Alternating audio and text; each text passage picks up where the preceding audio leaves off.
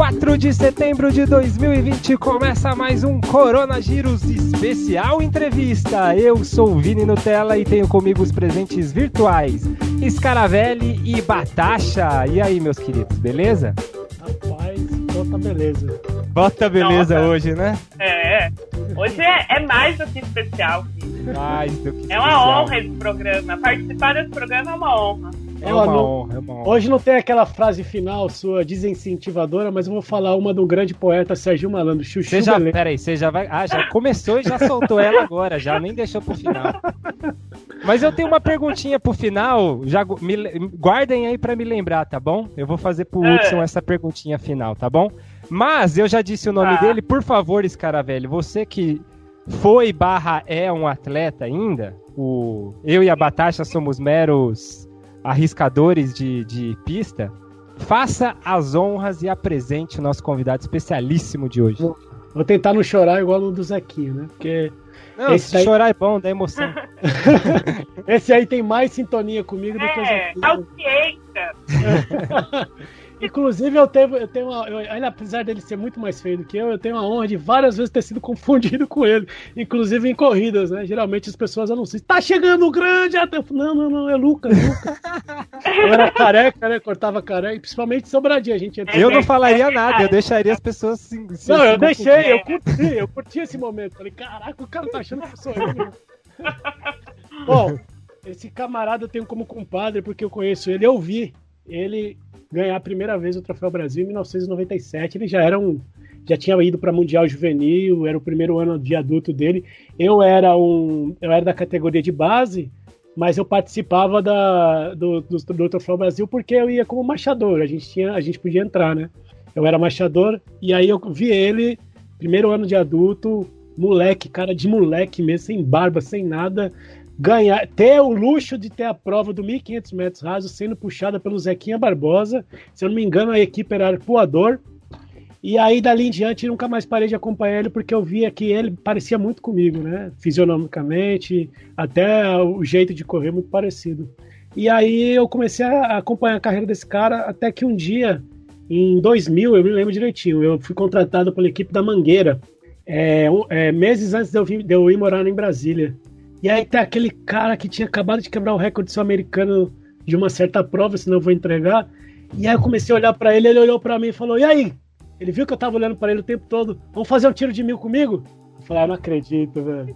Bom, tô falando de um cabra que a gente é realmente eu tenho uma relação de compadrio com ele, porque eu já passei alguns momentos com ele que para mim, talvez para ele possa ter passado despercebido, mas para mim foram muito bons, né? Eu estou falando dos recordes que ele já quebrou, estava ali muito próximo. Se eu não estava num Troféu Brasil, num GP Brasil, alguma competição a nível nacional acompanhando, ou sempre esperando ele voltar dos training camps que ele fazia tanto na, na Europa, na África ou nos Estados Unidos. E cheguei a acompanhar até o momento que ele perdeu o pai dele, né? Estive presente junto com ele, foi um momento bem difícil, que era uma referência da família dele. Estou falando de um atleta que se iniciou na cidade satélite hoje chamada região administrativa de Sobradinho, no Distrito Federal. Como a gente já falou aqui com o Caio Bonfim, a gente sabe que Sobradinho é o palácio do atletismo, né?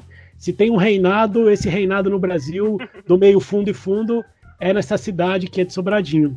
Ele começou na década de 90, ali meados de, de, de 90, depois ele se muda com o professor João Sena, que é um grande revelador, uma pessoa que tem um respeito assim da comunidade desportiva nacional e internacional. E ele foi para São Paulo depois com a oportunidade de treinar com o professor Adalto Domingues, que a gente vai ter a oportunidade também de conversar depois. E depois daí ele ganhou notoriedade, foi para os Estados Unidos e ganhou a vida. Eu estou falando de um cara que Joaquim Cruz, recentemente, numa live, é, linkou essa pessoa como o irmão mais novo, caçula, da geração de 80. E a gente falou com o Zequinha Barbosa aqui numa gravação e vimos que a geração de 80 foi importantíssima para o meio fundo e fundo do Brasil, porque dali saíram assim pérolas que dificilmente nós recuperaremos tanto êxito na performance, né? E o Joaquim falou: esse é o cara que eu passei o bastão e ele segurou o bastão com honra. Só faltou uma medalha olímpica porque tudo esse cara conquistou e realmente conquistou. E justiça seja feita, muito pouco tem se falado nele e a gente precisa resgatar. Então, quero agradecer o pessoal do Corredores do Fundão aí. é, e o Fundusp por, por, essa oportunidade de estar tá trazendo esse cara aí conhecer um pouco mais dessa história a fundo. Ele tem tempos, gente, do 400 até o 10 mil. É um cara completo para mim, faltou só maratona.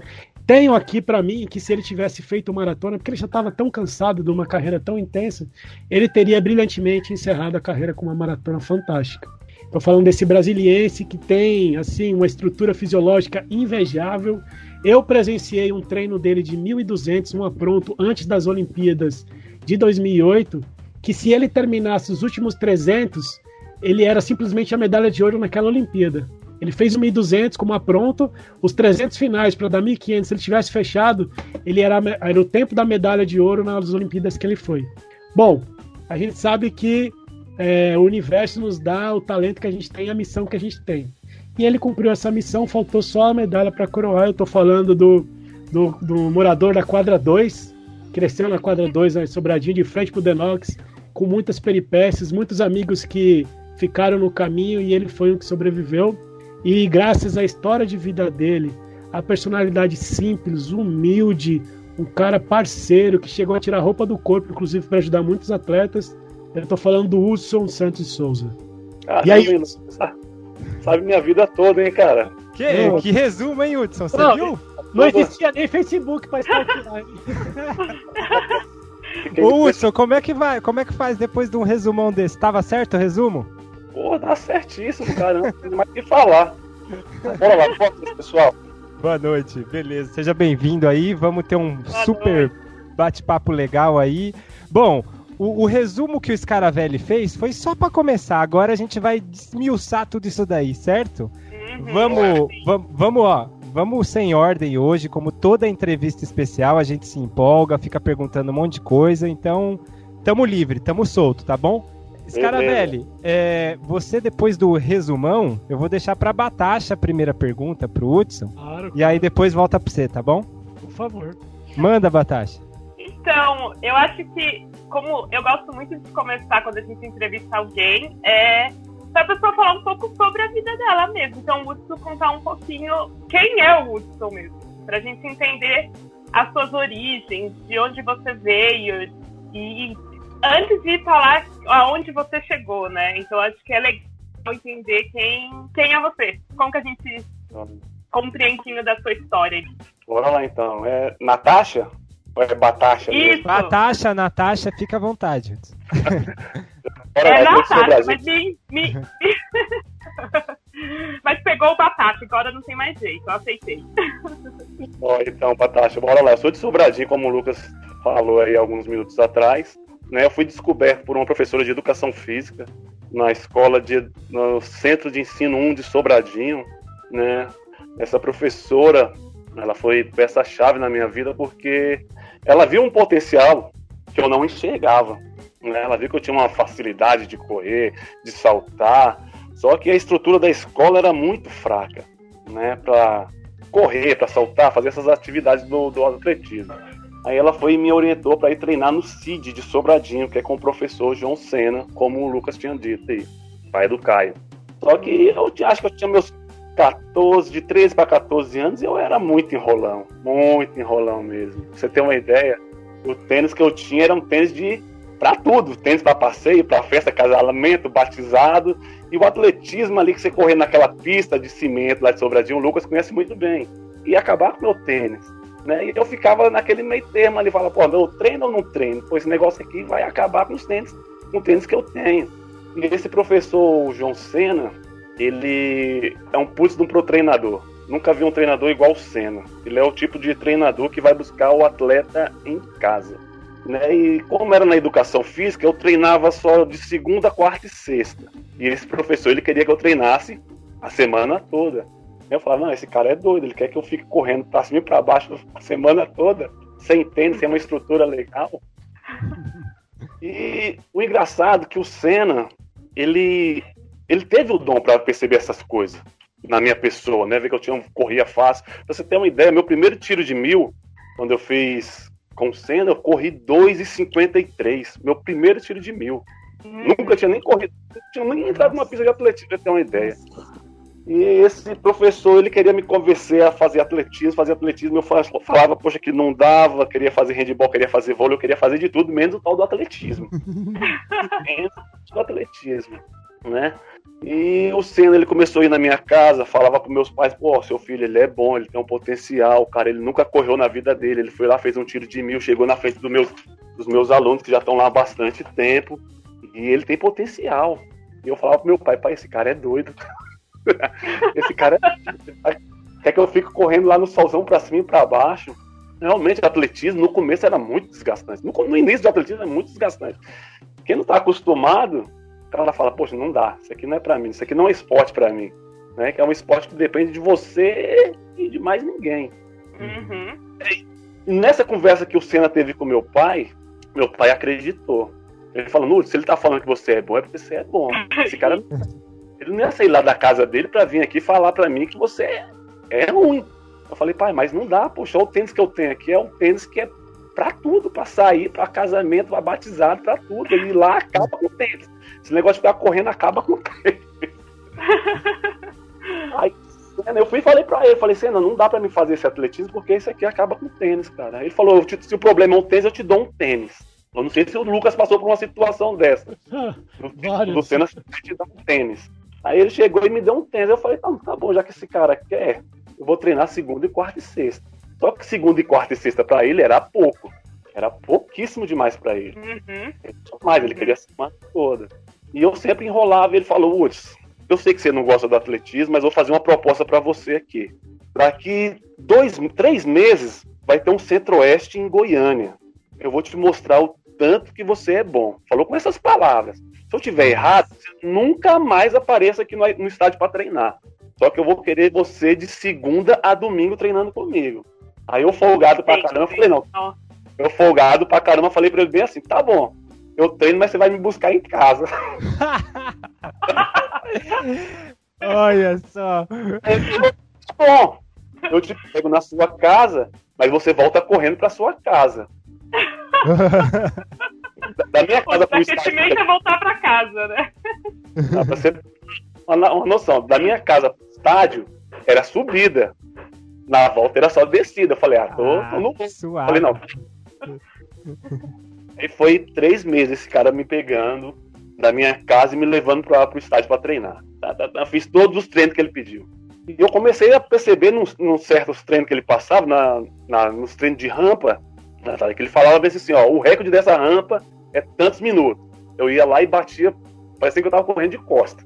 Nossa. O recorde dessa outra rampa era tanto, eu ia lá e batia. Você chegou a fazer aquela rampa da 2 ali, ô, ô Lucas? perdi as é, contas. Aquela da 2 ali é meu, cara. É, dá o quê? Dá mil e quanto ali? Qual o recorde que não é seu? Só da, da, da 12 eu quebrei, graças a Deus. É, é, o seu troféu, né, Lucas? É a única coisa que eu posso falar é que eu sou melhor do que o Hudson na volta da 12. Ele deve ter feito brincando, eu acho. Por falta de oportunidade para ele, Isso, né? Isso, exatamente. Não. E onde que ele me levava para fazer os treinos lá, eu bati o recorde e eu comecei a perceber. Falei, porra, isso aqui tá muito fácil. Eu, eu sou muito bom, os caras eram muito pé de chumbo. Uhum. Né? Aí ele chegou e falou bem assim, Uts, ó, você, na, eu tava com 16 anos, me lembro, era de 15 para 16 anos mais ou menos, eu era categoria menor ainda. Ele falou, você vai correr o centro-oeste, só que a competição lá é adulto, você vai correr no meio dos adultos. Eu menor, eu falei, não, Beleza, pô, não tem problema não. Aí ele falou, você vai sair na série, você vai sair na série B porque você não tem resultado. Tá? Eu falei, não, beleza, sem problema. Aí tá, pegamos, entramos no carro aqui, então a gente rasgou para Goiânia. Chegamos lá na competição nesse Centro-Oeste, dividir a série lá certinho do 800, né? Até me lembro, foi o 800 a primeira prova. Aí ele pegou e falou: você vai sair na série B, só que na tua série vai ter um rapaz que vai sair que nem um desesperado, você cola atrás dele e vai embora. Falei, não, beleza. Aí tá, deu, deu, deu, deu a largada lá da Série A, né? Aí o rapaz ganhou, acho que com 1,51, alguma coisinha. Aí na Série B, na série que eu estava, eu corri 1,50. Aí o Senna já tava lá na grade gritando: Pô, você ganhou, você ganhou. Eu falei: Pô, eu sei que eu ganhei. Ele falou: Não, seu tempo foi melhor que da Série A. Nossa. Aí, aí que que eu Aí caiu a ficha mesmo, eu falei, caramba, o menor, correndo no meio dos adultos aqui, ganhei, eu, caramba, fiquei feliz pra caramba. E com esse resultado que eu ganhei esse Centro-Oeste, eu fiquei em terceiro no ranking brasileiro juvenil, pra você ter uma ideia. Eu era o, terceiro, era o terceiro melhor juvenil do, do Brasil com esse resultado. E aí, então, aí nisso, é, esse já é o é uma das minhas perguntas, então já, já você já tá matando ela. Esse foi seu estalo de, nossa, eu é daqui para o mundo. É ali o seu estalo de que eu sou muito bom nisso. Foi ali? Aí, Marcos, aí que deu o estalo mesmo, realmente, foi aí hum. mesmo. É ali que eu falei, caramba, sou bom nisso, caramba, não é possível. Sabe quando você faz uma coisa muito natural, tipo, você vai fazer uma uhum. prova de matemática, você é cabeça pra caramba, sabe? Aquilo natural. Poxa, pra mim, pra correr, pra mim era tão natural que eu falava, caramba, não é possível, velho. No meio dos caras aqui adultos, os caras, pô, um molequinho no meio dos caras com quase dois metros, ganhar uma prova. 16 anos, 15 para 15 pra 16 anos. Aí eu falei, poxa, isso aqui vai ser meu ganha-pão mesmo. Uhum. Aí nisso, hum. nisso eu fui correr o, o brasileiro juvenil em São, em São Leopoldo. Né, em São Leopoldo. Né? Lá eu fui competir, eu tava, como eu tinha um terceiro resultado, melhor resultado, chegou na competição lá na hora, eu fiquei em quarto. Em Porto Alegre. Foi, isso, aí nisso foi aparecer o Adalto Domingos e me fez o convite para ir treinar em São Paulo, né? Ele viu, poxa, o moleque da cidade, correu juvenil aqui, ganhou, ficou em, em, quarto lugar. Esse aqui é um moleque que eu tô querendo na minha equipe. Ele fez o convite, eu falei, poxa, ó, vamos esperar o ano letivo da escola acabar. Eu falo com meus pais, uma conversa lá com meus pais, e aí a gente entra em contato eu te dou uma posição melhor, Adal. E nisso, para me convencer o treinador daqui, o João Senna, para que eu tava uhum. em São Paulo, foi uma briga. De perder uma pérola dessa, né? Ô, Hudson, você tinha quanto tempo de treinamento aí a essa altura? Ah, eu tinha pouco tempo, né? Eu comecei ali com meus 11 anos, mas foi tudo jogos escolares, né? Ali que eu não uhum. tinha nada, nada, foi só diversão mesmo. Mas ali com o João Senna ali foi nessa idade ali, ó, dos 14 para os 15, mais ou menos, né? Nossa, mais pouquíssimo assim. tempo, pouquíssimo. É. Impressionante, impressionante. É. Ele ele, o Senna, ele foi um, um paizão aqui. Ele é um paizão para os atletas aqui de Brasília. Quem treina lá em Sobradinho com ele lá, ele é o tipo de treinador que, igual eu falei para vocês, cara, eu nunca vi treinador algum fazer o que ele faz, de pegar atleta na casa, levar lanche, fazer não sei o quê, dar um jeito de comprar passagem para ir competir. Ele, ele, se vira nos 30. É o professor, assim, o trabalho de base dele, de iniciação, cara, é perfeito. Muito bom mesmo, né? De tirar o chapéu. Mas nisso, ô Marcos, eu tinha, eu, tenho, eu tinha um fator quando eu corria que me favorecia também, né? Uhum. É, a minha hemoglobina, hemoglobina, hemoglobina é muito alta em comparação aos atletas que treinaram com o Luiz Alberto. Cara. Ah. Minha hemoglobina chegava a 17 a 18. Coisa Nossa. do Joaquim, do Zequinha, ficava ali entre 15 e 16, os outros atletas. O pessoal do meio fundo, por isso que eu corria muito eu me adaptei muito a correr prova de 800 aos 5 mil, porque isso me favorecia demais. Uhum. Ah, eu fiz um, vários testes, vários testes mesmo, e minha hemoglobina era muito alta. Tá? Eu, no período de descanso, estava 17. Nossa! E pro específico estava 18, alguma coisa, era muito bom, me favorecia demais. Eu podia estar correndo no, em Quito, que eu estava correndo fácil. né? a, me atrapalhava muito, né? E outra coisa, aqui em Brasília também, o cara que treina aqui em Brasília, ele corre em qualquer lugar do Brasil. Aqui é quente, é seco, tem altitude, aqui é 1050, se eu não me engano, né, Brasília. Então aqui favorece muito aos atletas de meio fundo para cima. O cara que consegue treinar aqui em Brasília, ele corre em qualquer lugar do Brasil. Agora quem vem de São Paulo, do Rio, de outros estados para correr aqui, paga caro. É, é. é muito seco. Essa época aqui, ó, é o nariz sangrando o tempo todo. Uhum. E receita mesmo, é, é horrível. E aí os grandes circuitos estão ali em São Paulo, nos lugares mais baixos, você vai lá e deita mais ainda, né? Vai, Isso, então, sai é, melhor ainda. Quando você vai correr no nível do mar, você é, tá é. com pulmões. Sim. Pô, é, fica legal. muito fácil. Né? Pra você ter uma ideia, no início da nossa conversa aqui, estávamos falando da milha, né? Eu falei que eu gosto muito de correr essa distância. É uma distância pô, que eu gostava muito de correr. A sua é... distância preferida é o 1500 mesmo? Ou... É, a, a, minha prova desde o juvenil foi a prova do 1500, né? Uhum. Eu peguei esse centro-oeste aí no 800 aí, mas dois dias depois eu corri o 1500, fui terceiro. Nossa senhora. E terceiro no 1500, esse centro-oeste. Né? Mas eu sempre corri só 1500, né? Foi, eu tive um recorde sul-americano juvenil que foi batido pelo Thiago do Rosário aí recentemente aí. Uhum.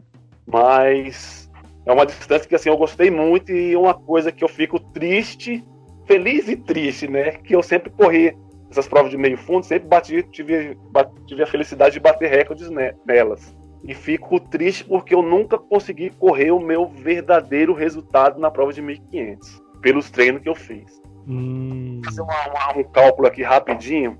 Aham. Olha lá. Meu 1200, meu melhor resultado no 1200 é 2,47. 2,47.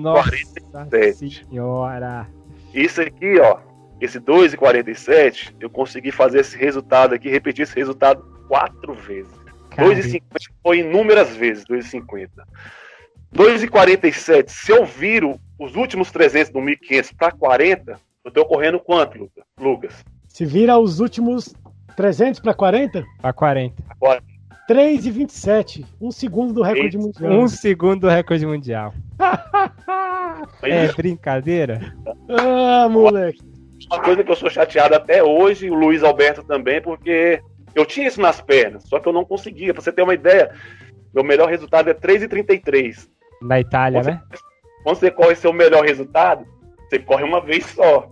Eu consegui correr três vezes Três 3,33. vezes. Nossa 3 e senhora. 33, várias vezes abaixo de 3 e 40. Várias, várias. Nossa senhora. Então, uma coisa que eu fico. Não é- vou falar triste, né? Foi bom, minha carreira foi legal pra caramba.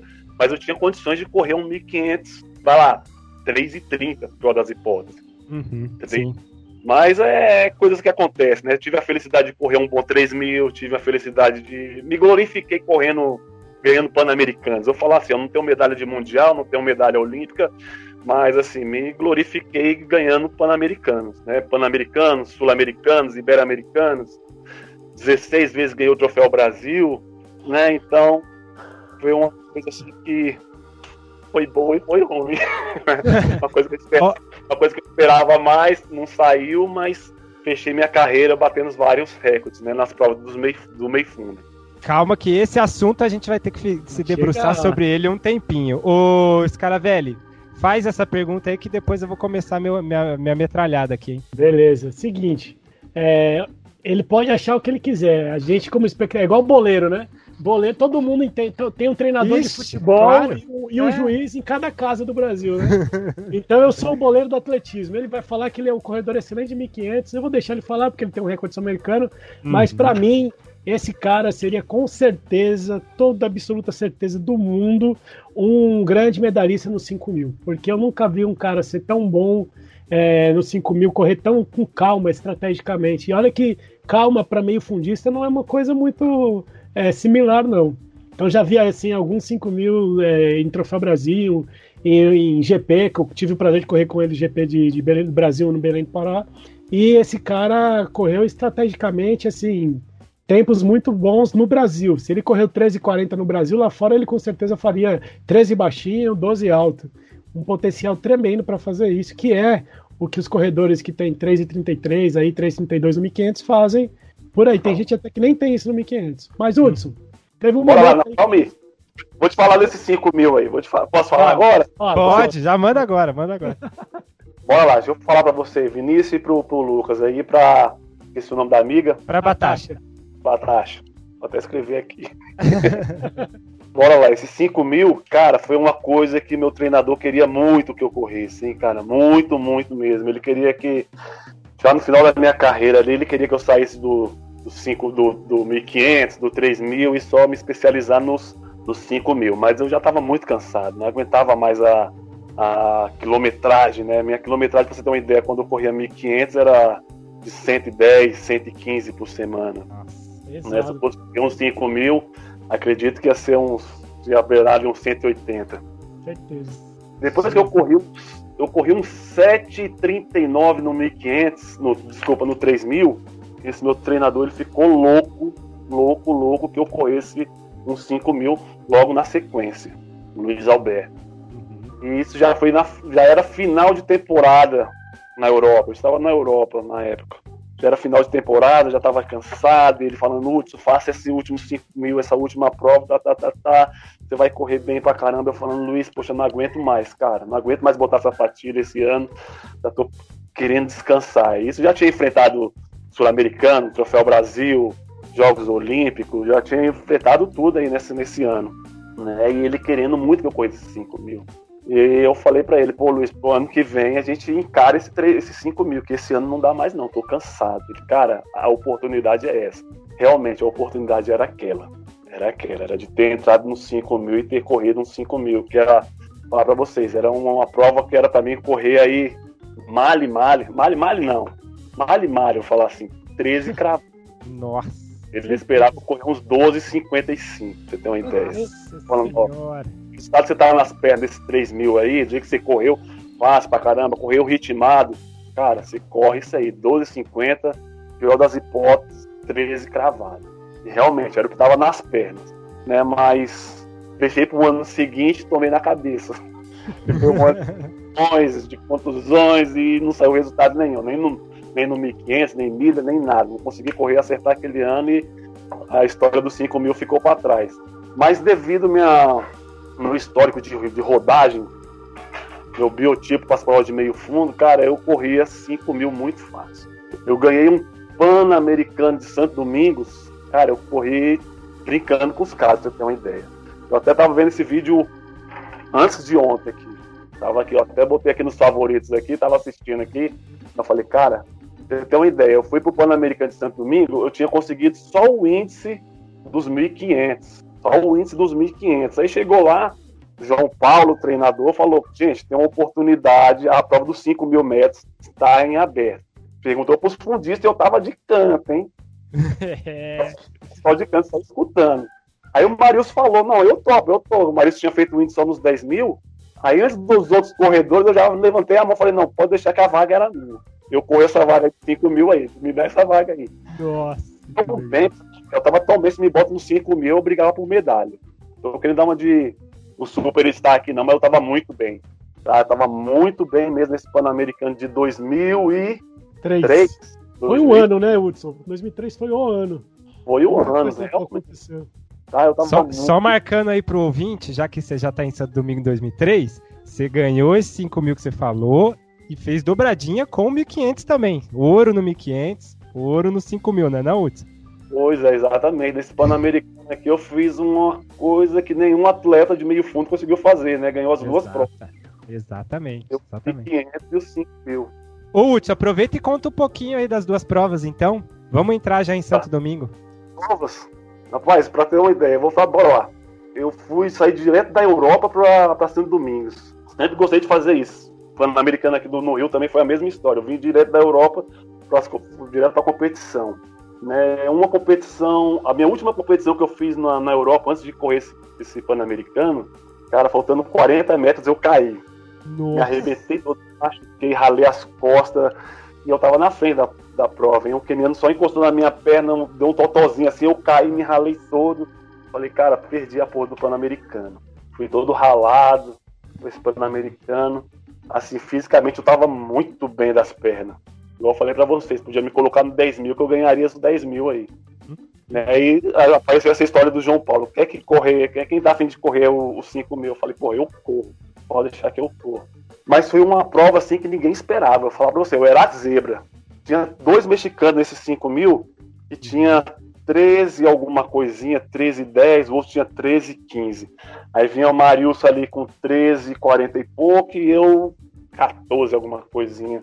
13 alguma coisinha, falar assim alto, né? 14, 13 alto.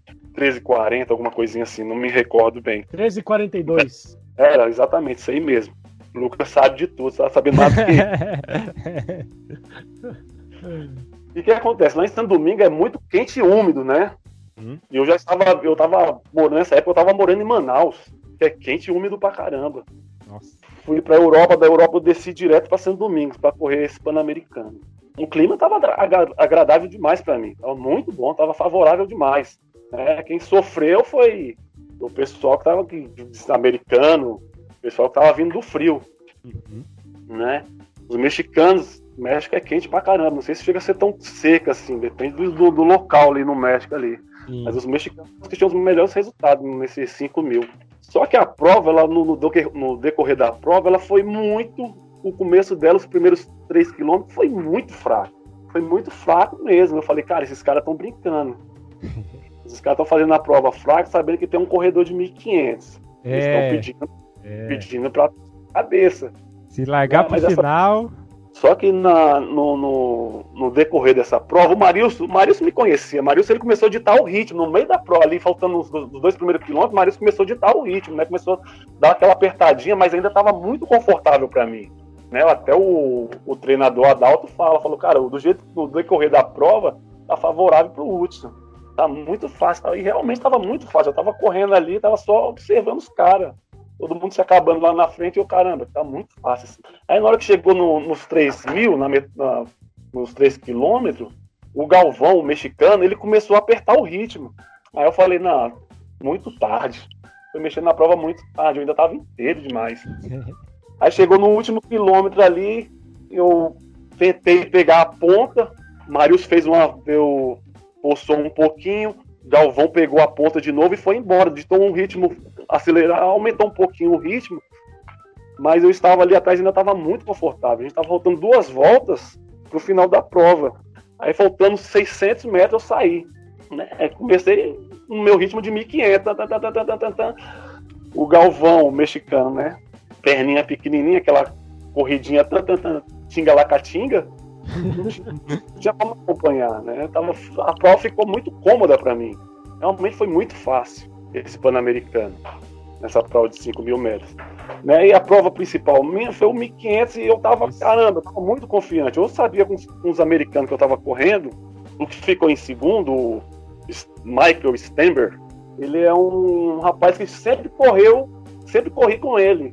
Meu primeiro, meu primeiro Pan-Americano no Chile, ele estava presente na prova do 1500.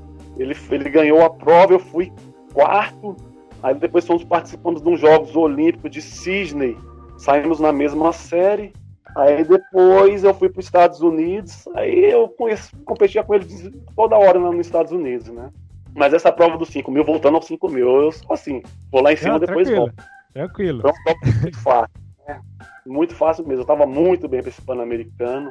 Quero dar uma de convencido, não, mas eu estava muito preparado mesmo para esse Pan-Americano. Não sei se eu ganharia a prova dos 800 metros, mas eu estava muito bem nesse Pan-Americano. Tinha como perder os 5 mil do jeito que a prova foi e o 1.500. O 1.500 foi uma prova assim também que eles fizeram a prova para mim ganhar. Né? Foi você, foi, você, contra os americanos nessa daí, esse 1.500. Eu, contra os meus americanos, né? A prova foi muito O Stember ele puxou a prova o tempo todo. Uhum. Ele, só que eu conheço o cara, ele é muito rápido os últimos 300 metros. Se eu tivesse deixado para sair dos últimos 300 metros, a briga ia ser feia. Só que, eu, só que eu conheço o cara, eu saí lá dos 500. Eu falei, cara, vou fazer um ritmo mais forte aqui dos 500 metros, hum? e todo mundo vai chegar aqui nos últimos 100 metros com a língua do lado de fora. e eu consegui segurar aquele ritmo todo. Do jeito que eu saí dos últimos 500, eu fiz a, os 500 redondinho. Né? Cheguei com folga, ganhei a prova, acho que uns 6 metros aí na, na frente deles. Né? Mas foi um ano muito bom. Esse ano aí foi o ano de qual mundial, Lucas? Teve um mundial nesse ano aí também. Foi um mundial de onde? Foi no Canadá, eu acho. Canadá, né? Acho que o, o Edmonton, eu acho. Edmonton, né? isso, isso. Edmonton, né? Não, não, não. É Saint-Denis na França. Edmonton foi 2001. Foi na França. É isso mesmo, exatamente. Foi na França. Putz, né? Nesse... ah. Só, só para aproveitar o gancho que você está falando aí, você, você mostrou sempre que foi um cara versátil, mesmo às vezes não tendo se preparado para a, a provas específicas além da sua, como era o 1500, né? Eu já vi você, por exemplo, no Troféu Brasil, se eu não me engano, em 2001, 2000, você ganhar um 800, né? Salvo engano. É... Vi você também é, em 2001, se eu não me engano, e também em 2006, você fazia a corrida de reis. Acho que em 2006 a sua corrida de reis foi melhor que 2001. Mas em 2006, na corrida de reis, que é uma corrida tradicional de Brasília, é a segunda corrida mais tradicional do país, depois da São Silvestre, você chegar entre os três primeiros fazendo 29 nos 10, né? Qual é, como é, como é, qual é a prova que você considera assim que foi mais importante da sua carreira? Que aquela prova foi que tipo, você falou, não, hoje eu apareci para o mundo, as pessoas estão sabendo quem eu sou. Porque, embora você não tenha tido uma medalha em Olimpíada, eu sei de muita gente aí, inclusive do Bernard Lagatti, já ter comentado sobre você, né? Ter falado sobre você. Qual prova que você acha que foi o, a prova que marcou a sua vida, assim? Cara, Lucas, esse Mundial da França aí, cara, vou falar com você, eu tinha. Pelos treinos que eu tinha feito, cara, esse ano para mim foi um ano bom pra caramba, 2003. Cara, eu tava muito bem, muito bem mesmo, cara. Eu tinha até batido alguns recordes aí sul-americanos. Mas esse Mundial aí, pelos treinos que eu tinha feito, o Luiz. Vou falar assim, não, não esperava medalha, mas esperava eu estar entre os cinco na final, hein, cara. Acabou que eu corri mal pra caramba, não consegui nem ir pra, pra final, né? Mas assim, eu tava muito bem, cara. Foi um ano aí que eu tinha corrido esse 2,47, 2,48 no 1.200, tava muito bem. Né? Mas uma prova que marcou bastante, que eu gostei muito, cara. Pô, posso falar duas? Falar... Melhor ainda. Eu vou falar os Jogos Olímpicos de Sydney, que foi meu primeiro, meu primeiro Jogos Olímpicos, e eu realizei o sonho da minha mãe. Minha mãe, antes de falecer, ela queria me ver nos Jogos Olímpicos. Nossa, cara. É, eu fui lá, fui novão para esses Jogos Olímpicos, acho que eu tinha 22, 23 anos. Uhum. Né, e ela conseguiu assistir esses Jogos Olímpicos aí. Olha que emoção, hein, velho. E o outro foi o Pan-Americano do Rio, cara. Meu pai, ele saiu daqui de Brasília, foi pro Rio no Uno pra me ver correr. falou, cara, ó, ele falou, eu até me lembro, ele falou aqui, ó, eu vou lá, mas tem que valer a pena, cara, hein? Falou desse jeito, vale a pena. Falei, não, mas O- pode ir que você Hudson, aproveitando, aproveitando já que você tocou no assunto, qual é a sensação? Se eu não me engano, o mexicano estava na sua frente ali no, no a- a- antes da última volta, né? A sensação, se eu, se, eu, se eu me lembro bem, o estádio levantando, você ultrapassando e disparando, né? Na última volta você já está bem lá na frente, mas conta um pouco dessa emoção de, de ultrapassar. O Peçanha ficou para trás um pouquinho antes, né?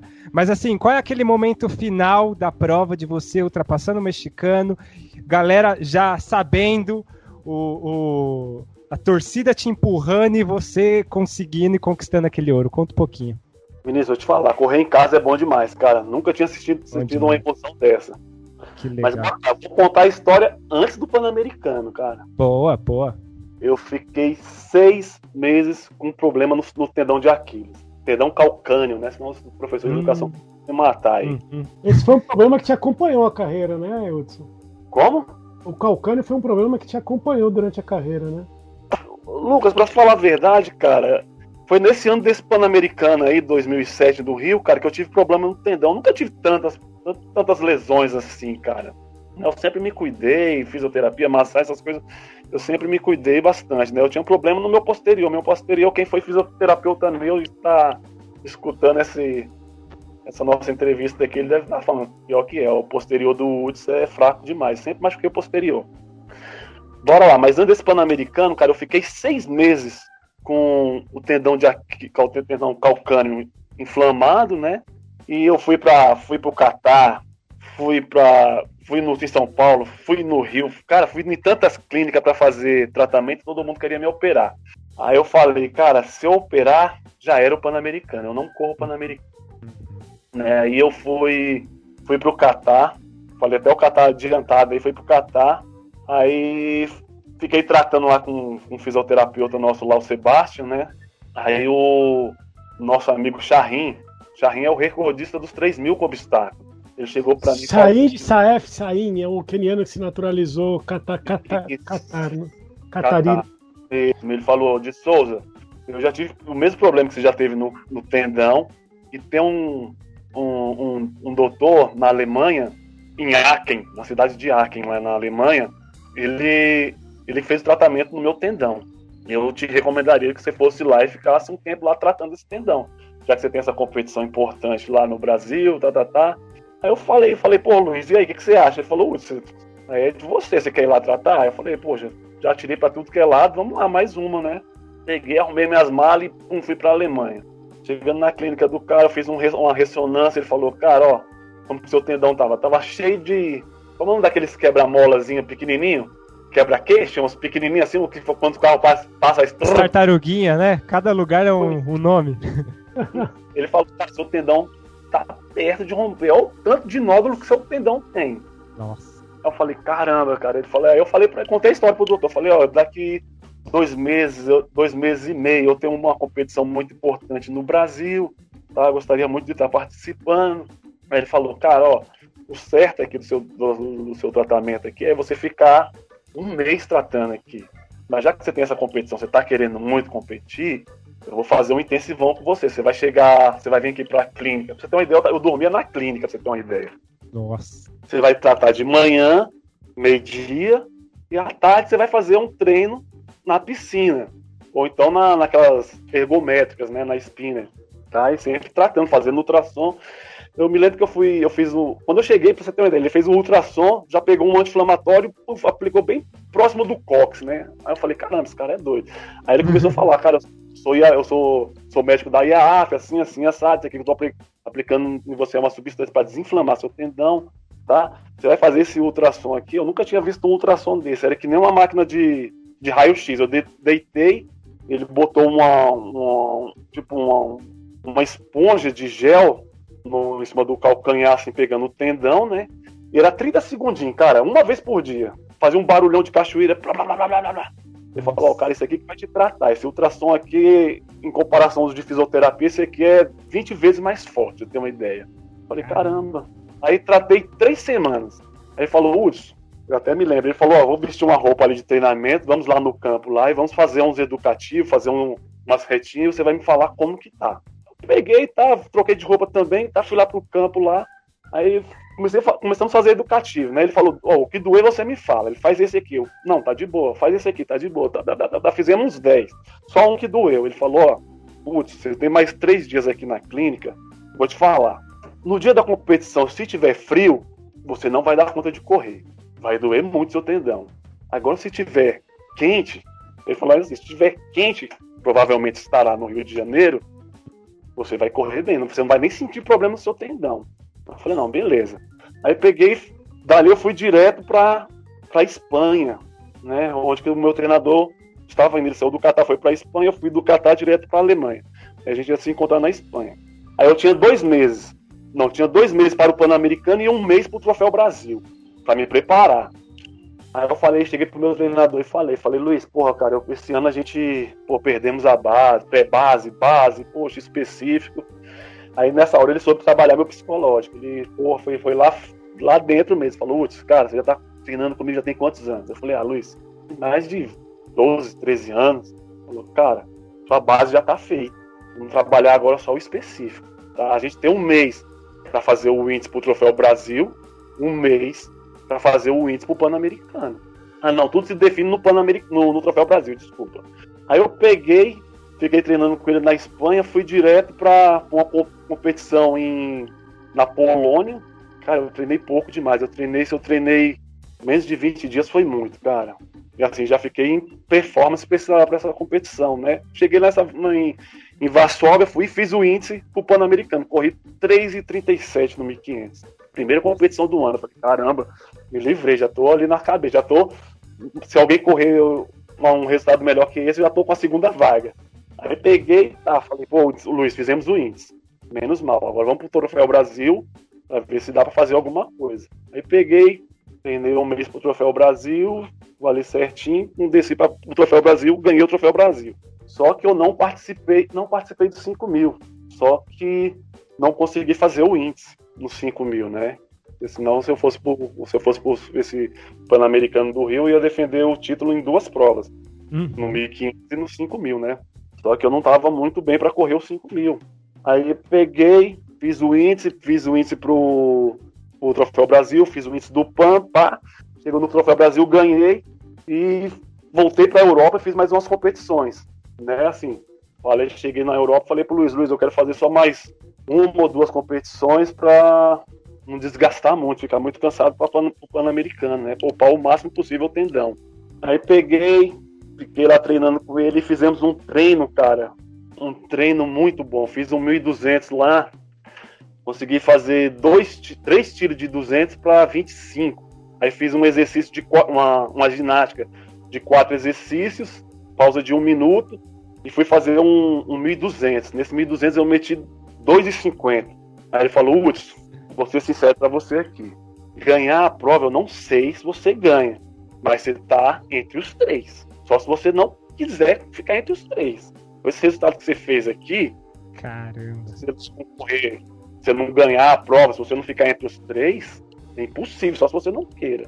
Aí ele começou a entrar na cabeça, falando, não, você tá bom, cara, você tá bem pra caramba, sua base, eu sei que você perdeu a base, mas já estamos muito tempo trabalhando juntos, a tua base tá, tá pronta, cara. Você fez 2,50 aí, quem é que faz 2,50 assim, de uma hora para outra? Seis meses parado, fazendo treino de piscina, de bicicleta. Aí peguei, pá, rasguei para esse Pan-Americano no Rio. Arrumei as malas, cheguei no Brasil faltando dois dias para minha prova. Aí todo mundo perguntando, os repórter, todo mundo em cima, falou, Uts, pô, você competiu pouco, tá, tá, tá, tá, e aí como que tá para defender o título? Eu falei, ah, acredito que eu esteja bem, mas é chegar na prova, ver o que, é que vai acontecer e correr em cima do pessoal. Né? Nisso eu sabia que o, o Byron, o equatoriano, estava muito uhum. bem. O Byron tinha corrido 1,45, aí 1,46 no, no GP do Brasil, tinha corrido um bom 5 mil também, estava com as pernas em dia, né? O mexicano também estava muito bem, esqueci o nome do, do mexicano. O, caramba. o Barrios, né? O Juan Luiz Barrios. É o Juan, isso mesmo. Também estava muito bem, estava vindo de, da casa dos 3,39 no 1500, né? Então ele estava muito bem. Tinha um cubano também ali que tinha corrido 3,42, alguma coisinha assim. Ele que fez o início da prova. E fez um, um, início muito bom, que ele passou a primeira volta 57, né? Na hora que ele passou passando 57 na, na primeira volta, eu já falei, cara, já estamos correndo para recorde da prova. Inclusive Era... tava uma briga de, no quadro de medalhas ali, Cuba-Brasil. Brasil acho que uma, algumas medalhas a menos, ou uma a menos do que Cuba. E a, durante a prova de vocês, né? Então, você vencendo poderia igualar a Cuba ali no quadro de medalhas. Verdade. É, mas foi uma prova assim que eu corri muito apreensivo, né? Eu falei, poxa, eu tava vindo de lesão, tá, tá, tá, tinha corrido o meu 3,37, longe do meu melhor resultado. Mas eu falei, cara, eu entrei confiante na prova, né? Eu não sei se vocês perceberam, eu corri com um pé de uma sapatilha, pé de um, pé de outro. É, é uma vermelha e uma branca. Né? Aquela vermelha a Nike fez em homenagem ao Quênia e a outra fizeram, era uma branca em homenagem aos Estados Unidos. Aí eu peguei um pé de cada e. Nossa, cara. E todo mundo ficou olhando meus pés lá na, na prova. Fala, pô, o cara pra fazer um negócio desse tem que estar muito bem. E cara. meti o óculos, você sempre gostei de correr de óculos, os caras falam, porra, de Souza deve estar bem, né? Pra estar desse jeito aí, nessa marra toda. Aí eu falei, cara, vou vou fazer uma corrida bem conservadora. Vou correr ali a primeira, a primeira volta ali atrás para ver como que tá as coisas, né? Como tá o ritmo e vou deixar para o final. Vou apostar tudo no final. E eu sabia que o Messina estava muito bem também. O Messina tinha corrido um 44 nesse ano, estava bem pra caramba das pernas. Uhum. É, tinha muita gente, tinha bastante gente boa ali na prova.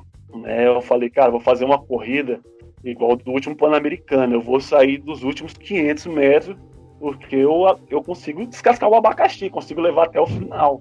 Uhum. Né? Eles vão ficar esperando todo mundo ali no finalzinho, nos últimos 300 metros, e vão dar o gás na último, nos últimos 300. Eu vou sair de 500 porque eu vou forçar o ritmo para todo mundo. Se for para todo Sim. mundo chegar, chegar duro aqui no, nos últimos 100 metros. Né? Uhum. Aí realmente, na hora que deu, faltou os últimos 500 metros, eu saí da prova.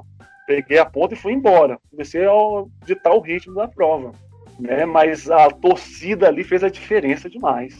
A torcida, fala você. Muito legal, é, cara. Aquele caminhão de energia, porque eu não cansei, eu muito inteiro, eu falei, caramba, cheguei muito inteiro, cheguei bem pra caramba, cheguei fazendo. Até abrir os braços ali, faltando uns 10 metros ali.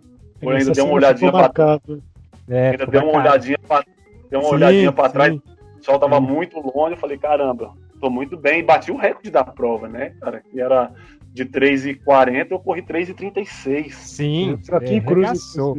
É, arregaçou o recorde. Foi, pô, corri bem pra caramba. Fiz até o índice pro Mundial. Eu não tinha o índice do Mundial a princípio, né? Esse aí foi o índice do Mundial de Osaka. Né? Fiz o índice mundial na última tentativa, que foi o Pan-Americano. Cara, né? que impressionante, que impressionante. Uhum encaminhando aí para a gente finalizar, queria que você fizesse, por exemplo, você foi um bastão, né? O próprio Joaquim já deixou isso declarado, tá aí para quem quiser confirmar, confirmar, o Zequinha deixou aqui na entrevista com a gente, que você é um processo de uma continuidade, né? Não houve entre safra da geração de 80 para a geração 90, que é a sua geração. Agora, depois de você, surgiram alguns talentos, como o Leandro Prates e o Fabiano Pessan, sem querer comparar, porque não tem comparação, mas não, não, não tiveram enfrentamento de igual para igual com os atletas mundiais. Aí nós temos aí o Thiago Rosário, que é um cara que tem potencial e tem mostrado que tem capacidade. Quem você acha que depois de você possa. Você acha que tem alguém que vá é, superar os seus recordes e trazer uma efetivamente uma vida, um respiro para o meio fundo e o fundo do Brasil?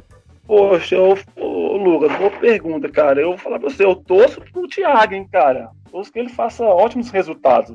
Recordes são, pra, são feitos para bater.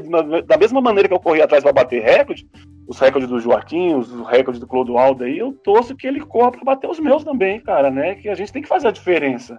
Temos que fazer a diferença em resultados. Nossos resultados são são ali, vai lá, tem o Joaquim com 1,41, mas a gente tem que trabalhar no nível de mundo. Uhum. Aí eu torço assim que os caras corram 3,30, 3,31 no 1500, que cheguem no Mundial, nos Jogos Olímpicos, tem condições de brigar de igual para igual com os caras.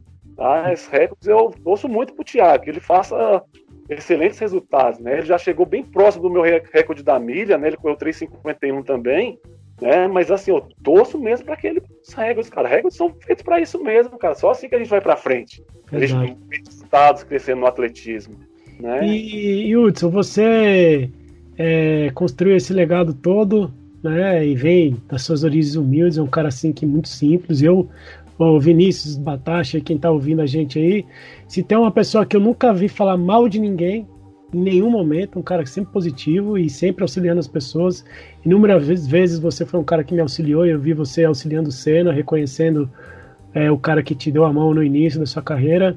É, deixa uma mensagem aí pro ouvinte e pro pessoal do atletismo, que gosta, fã de atletismo.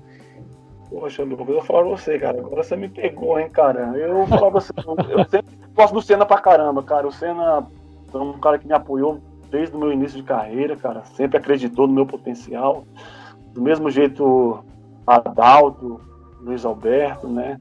Esses treinadores foram muito importantes na minha vida, porque foram pessoas que acreditaram no meu potencial, né? E os ouvintes aí, o pessoal que gosta de atletismo pra caramba, acredita, cara. Acredita que você é capaz. Tá? Nunca bote um obstáculo na sua frente, tá? encare as, os obstáculos. Tem que lutar para ser campeão mesmo. Tem que vencer se esforçar. O atletismo não é fácil, tá? Tem que gostar pra caramba de fazer, pra fazer atletismo. Dói pra caramba, mas é uma dor gostosa pra caramba, tá? Bem. Vale a pena, né? Vale a pena, pô. É muito bom você cruzar uma linha de chegada, hum. ver, ver que seus treinos, seu objetivo foi alcançado, tá próximo daquilo ali. Tá? Para os ouvintes, cara, poxa, é, o recado é esse, acredite. Tá? Acredite, isso aí. Apoie, Ô, Scaravelli, como, como papo bom, o tempo voa, né? Voa, né? Ó, o, o, já, já de antemão aqui. Você vai um ter que voltar, você vai ter que voltar porque tem muita história pendente aí. A gente tem, tem. estouramos o tempo aqui, mas já, já ficou ficou um gostinho de quero mais, viu, Hudson? E eu tenho a minha última pergunta, que eu não esqueci, eu vou fazer a minha última pergunta que é, que é a seguinte. A também, deixa ela perguntar também a Batata, ela tá muito calada aí. É, então, sabe por que ela tá calada, Hudson? Ela caiu. A conexão dela caiu durante o programa e ela não voltou. Então, estamos encerrando o programa, mas um dia, um dia a Batata vai voltar com certeza. Inclusive, próxima, o Hudson vai voltar. Né? Já o, o Hudson vai voltar e a Batata vai, vai encher ele de perguntas com as perguntas, com as perguntas dela. Mas, ô Hudson, é o seguinte. É, é, primeiro, primeira pergunta é essa: você volta pro programa pra, fazer, pra gente falar de Olimpíada, que a gente falou pouco de Olimpíada, hein? Ô, o cara correu com o, o, o Lagar, Bernard Lagar, e a gente não falou quase nada, o, o cara velho. Verdade. Não, ele é amigo do Bernard Lagar, amigo. Parceiro. É, amigo, é um pô, Lagarto é gente boa pra caramba, gosto dele pra caramba, rapaz. Oh, demais, demais, demais. Então, por favor, volte aí, a gente vai fazer outro programa contigo. E é, eu tenho um 1.500 aí, Hudson, domingo agora. Vale, não vale nada e tal, mas assim. Queria uma dica sua aí, ou pelo menos teletransporta um pouquinho desse super talento aí, porque tá difícil, oh. viu? Em época de pandemia. Oh, eu tô na fila antes, hein, Vinícius? Eu tô... Não, fala. Tem mais de 20 Vinícius, anos tá... que eu tô na fila. Vinícius, você tá treinado? Tá, estamos treinando aí. No que a pandemia permitiu, a gente treinou, né? Então foi o que eu acabei de falar, acredita. Bom, meu, valeu demais. Valeu demais. Assim, o ouvinte, o ouvinte deve estar com gostinho de quero mais. Vai ser muito legal ter você de volta aqui no futuro para um, um programa parte 2, resenha parte 2. E assim, a gente gosta de trazer esses caras que são a história do atletismo brasileiro. É, eu, eu sempre falo no final do. Exato, exato, exato. Então, eu gosto sempre de falar para vocês, porque, lógico, vocês sabem disso, vocês têm a convivência no dia a dia, isso reflete para vocês, mas vocês fazem e fizeram, fazem e farão diferença para muita gente no esporte, tá? Então, muito, muito, muito obrigado pela presença aí. E até a próxima, até logo, né? Até logo. Ô, Vini. Valeu, valeu, Vinícius. Agradeço, agradeço o convite. Lucas também, muito obrigado aí. Tá, e na próxima é só entrar em contato que estou à disposição. Putz, só para dedicar esse programa, queria dedicar esse programa. Já, a gente já falou lá no, no, no com o Caio na entrevista para o Rafael dos Anjos, que é foi uma grande personalidade do atletismo e um dos caras que me ligou, me conectou ao Hudson. E também um amigo meu e o do Hudson que infelizmente partiu para outro lado de uma forma não muito legal, mas a gente jamais vai esquecer do sorriso e da pessoa muito boa para a gente, que foi o Hugo. Né? Então quero dedicar esse programa ao Rafael e ao Hugo, que são as pessoas que nos conectaram nessa vida e que foram importantes demais para nós. Verdade. Verdade muito... mesmo. Esses caras vão fazer fazem falta demais, cara. É isso aí. Valeu, gente. Valeu, Hudson. Mais uma vez agradeço a presença sua. Agradeço a sua presença também, Scaravelli. E você, querido ouvinte CDF, agradeço onde quer que tenha ouvido esta bagaça.